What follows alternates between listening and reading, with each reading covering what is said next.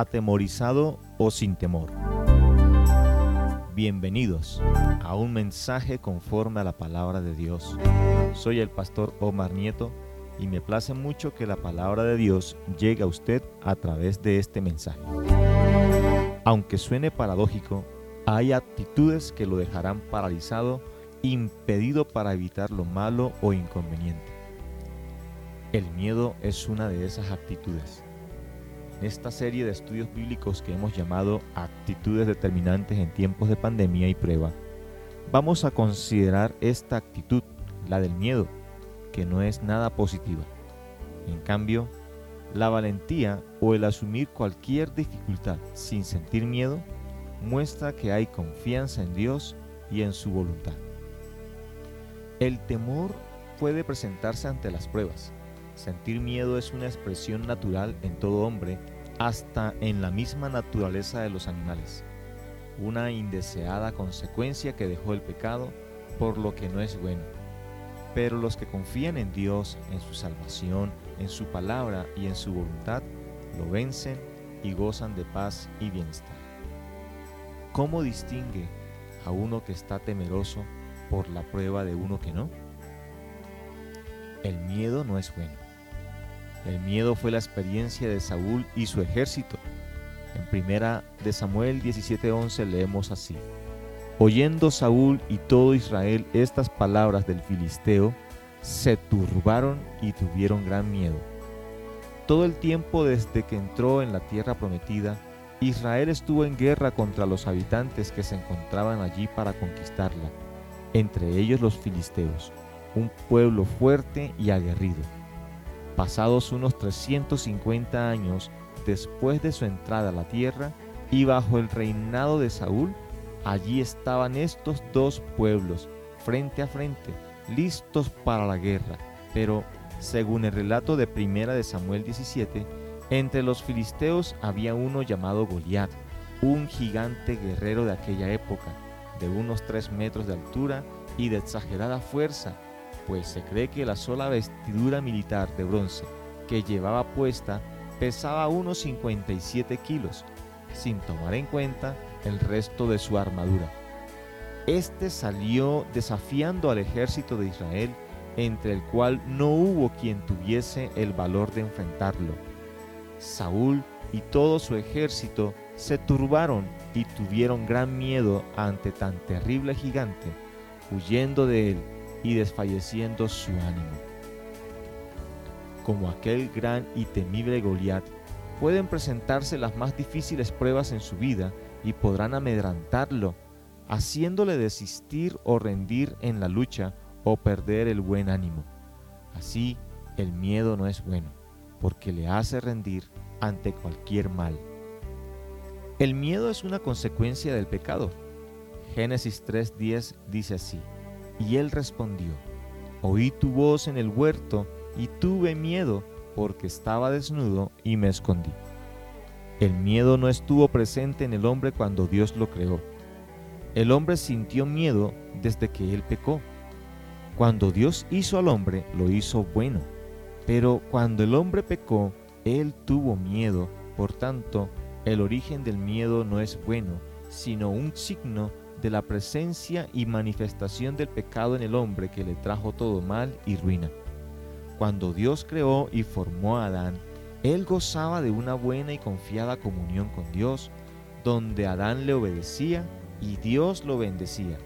Pero al pecar se esconde, huyendo de la presencia de Dios porque tiene miedo, habiendo perdido aquella buena relación con Dios, porque sabe ahora que no ha hecho bien sino mal.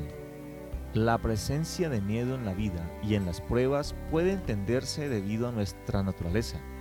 Es completamente normal o natural sentir miedo, pero no debemos nunca olvidar que el origen del miedo es el pecado y que puede hacer que lo conduzca a usted a cometer más pecado, como Adán, que por miedo se escondió de Dios y luego culpó a la mujer y a Dios mismo de sus males evadiendo su responsabilidad. La mujer, de miedo, le echó la culpa a la serpiente, no admitiendo su error y así hasta sufrir el castigo de Dios. El miedo no es bueno, su origen es el pecado y puede conducir a más pecado. El miedo hace entorpecer. Mateo 25, 24, 25 dicen así. Pero llegando también el que había recibido un talento, dijo, Señor, te conocía que eres hombre duro, que ciegas donde no sembraste y recoges donde no esparciste, por lo cual tuve miedo y fui y escondí tu talento en la tierra. Aquí tienes lo que es tuyo. El término que traduce aquí como miedo se origina de la palabra griega phobos, de donde sale el término fobia, el cual el diccionario de la lengua española lo define como un temor intenso e irracional de carácter enfermizo hacia una persona, una cosa o una situación y que a su vez puede conducir a un odio o antipatía intensos por alguien o algo. En la parábola de los talentos, el que recibió un talento, teniendo esa clase de fobia o miedo hacia su Señor, prefirió guardar aquel talento y regresarlo a su Señor tal cual, cuando debía presentarlo a Él con sus ganancias o intereses. El Señor de aquel siervo se refirió hacia Él como un siervo malo y negligente. El miedo hace entorpecer al que lo posee, es decir, impedirle que pueda desarrollar una actividad con toda normalidad o que pierda agilidad, destreza o facilidad para hacer algo o que las cosas en su vida no le salgan bien porque tiene temor. El miedo no es bueno. Por su origen y consecuencias, no es bueno el miedo. El miedo se quita por Dios. Dios quita el miedo con la provisión de su Espíritu. Romanos 8, 14, 15 dicen así, porque todos los que son guiados por el Espíritu de Dios, estos son hijos de Dios. Pues no habéis recibido el espíritu de esclavitud para estar otra vez en temor, sino que habéis recibido el espíritu de adopción por el cual clamamos, Abba Padre. El miedo es completamente natural en los que no tienen al Espíritu Santo en sus vidas, esto es, los no creyentes. Y con natural no queremos decir que sea bueno. La fobia que tuvo Adán cuando pecó pasó a todos los hombres, pero esta es quitada cuando reciben al Espíritu Santo. Los que tienen al Espíritu Santo son hijos de Dios, son guiados por Dios, están bajo el cuidado de Dios y por ello ya no están en temor, aquel temor de estar bajo la condición de pecado, porque los que están bajo pecado y mueren bajo pecado, están bajo condenación, bajo la ira de Dios.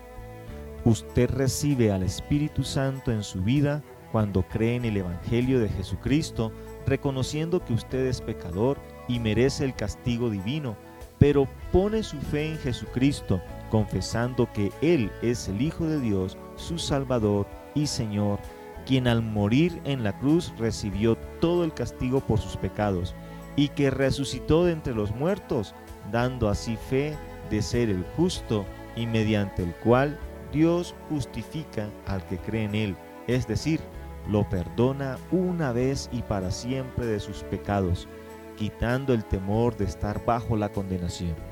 Si usted ya creyó en Jesús como su único y suficiente Salvador y Señor, no tiene que temer nada en este mundo, sino solo a Dios, quien lo rescató de este mundo perdido, viviendo solo para agradarle a Él todo el tiempo que le resta aquí hasta su venida. Dios quita el miedo con la provisión de su paz Juan 14, 27 dice, La paz os dejo, mi paz os doy. Yo no os la doy como el mundo la da. No se turbe vuestro corazón, ni tengan miedo.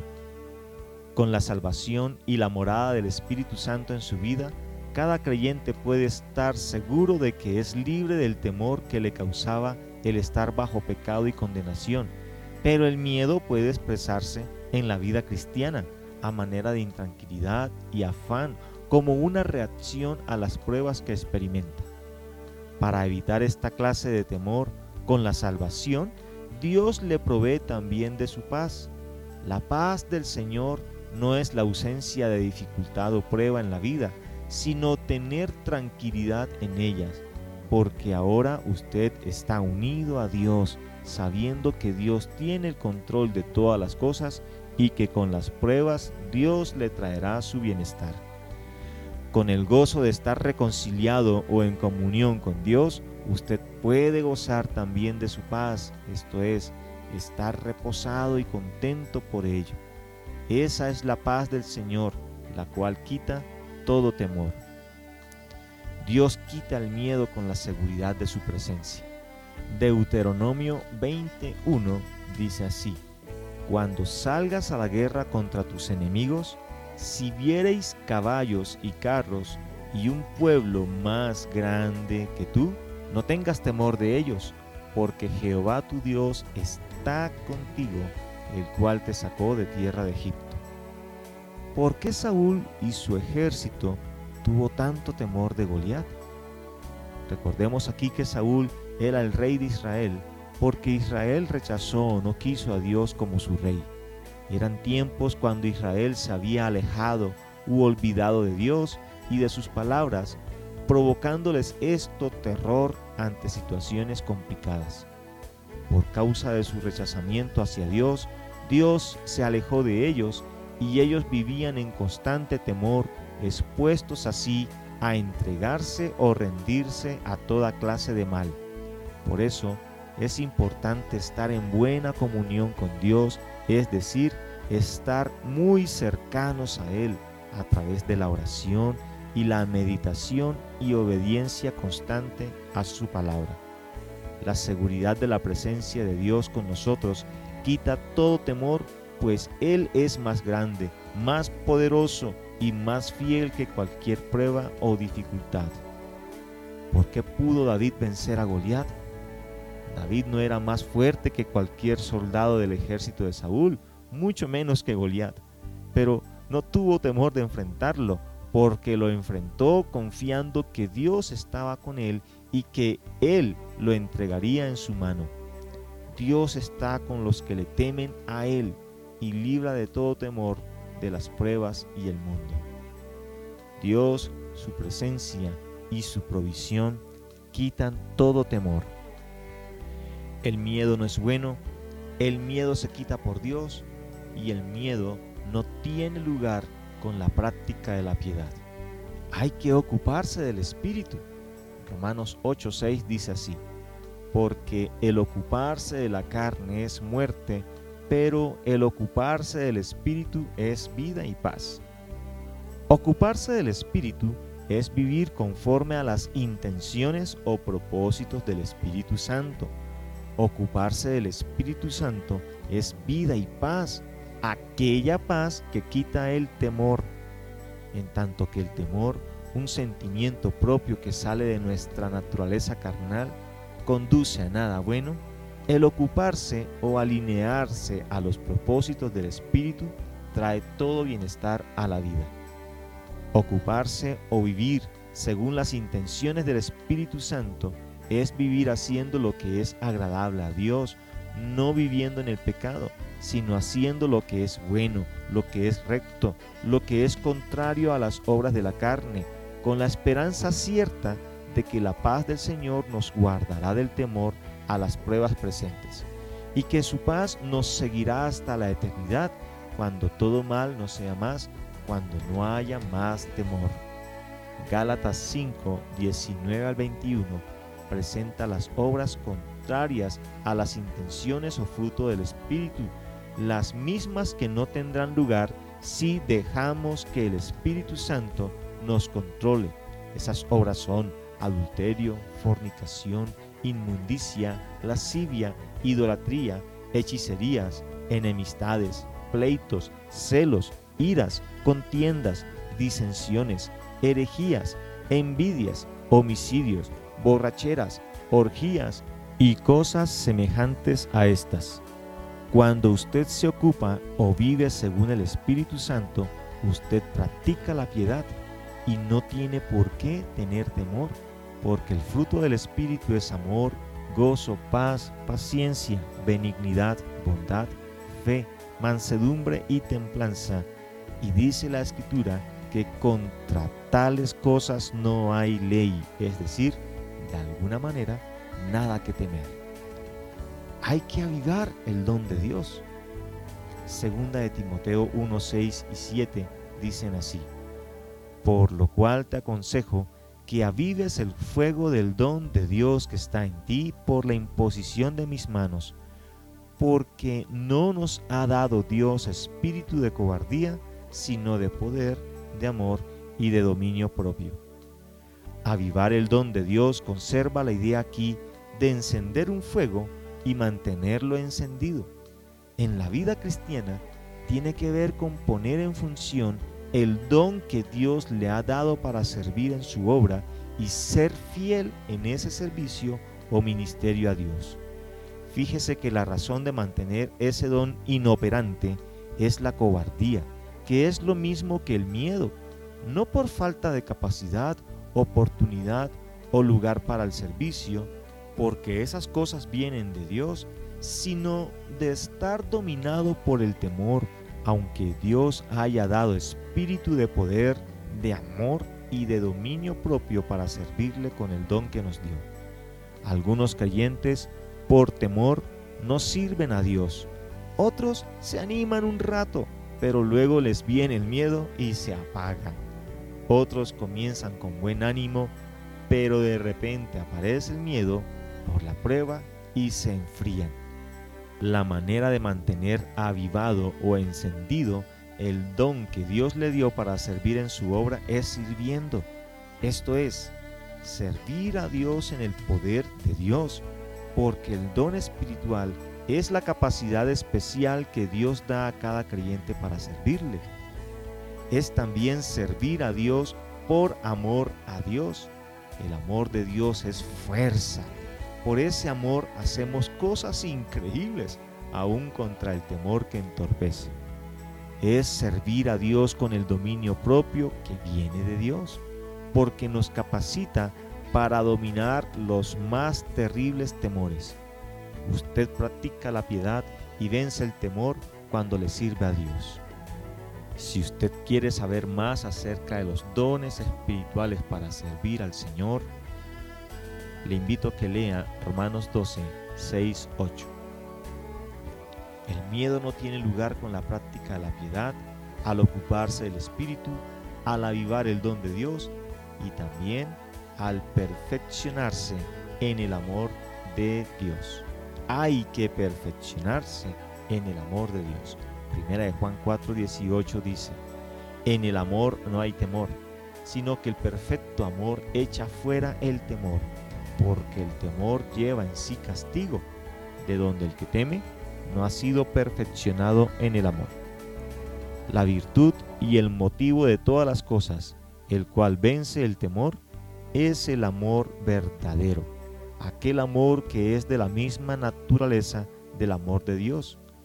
Ya notamos que Dios nos ha dado espíritu o ánimo de amor, es decir, que todo lo que hagamos lo hagamos por amor un amor que no obedezca al interés de recibir algo a cambio, sino que sea incondicional, puro, sincero, generoso, voluntario, que busca el bien de todos, aunque no sea bien correspondido. Es un amor no obligado, no mendigado, sin acepción de personas, a pesar de sí mismo y de todos. En esa clase de amor, la palabra de Dios afirma que no hay temor, el temor a la gente, a las cosas y a las circunstancias es fruto de la falta de esa clase de amor o del poco desarrollo en él. Algunos temen hasta amar. Es necesario que usted se perfeccione en ese amor que es desinteresado, espiritual y verdadero. En la medida que usted se desarrolle en el amor de Dios, el temor no tendrá lugar en su vida y solo hay una forma de perfeccionarse en el amor cristiano, haciendo bien a todos sin desmayar. El que hace bien a todos sin desmayar, practica la piedad y vence la intranquilidad. Es valiente aquel que vive piadosamente. El miedo no es bueno, pero los valientes confían en Dios y en su voluntad. Pruebas pueden hacer que usted se atemorice, pero ya usted sabe que no es bueno, porque es una consecuencia del pecado y entorpece. Usted puede vencer ese temor si cree en Dios, en su provisión y presencia, y vive piadosamente, haciendo el bien a todos según la voluntad de Dios. ¿Qué signos evidencian que en pruebas usted no siente miedo? Que Dios le bendiga.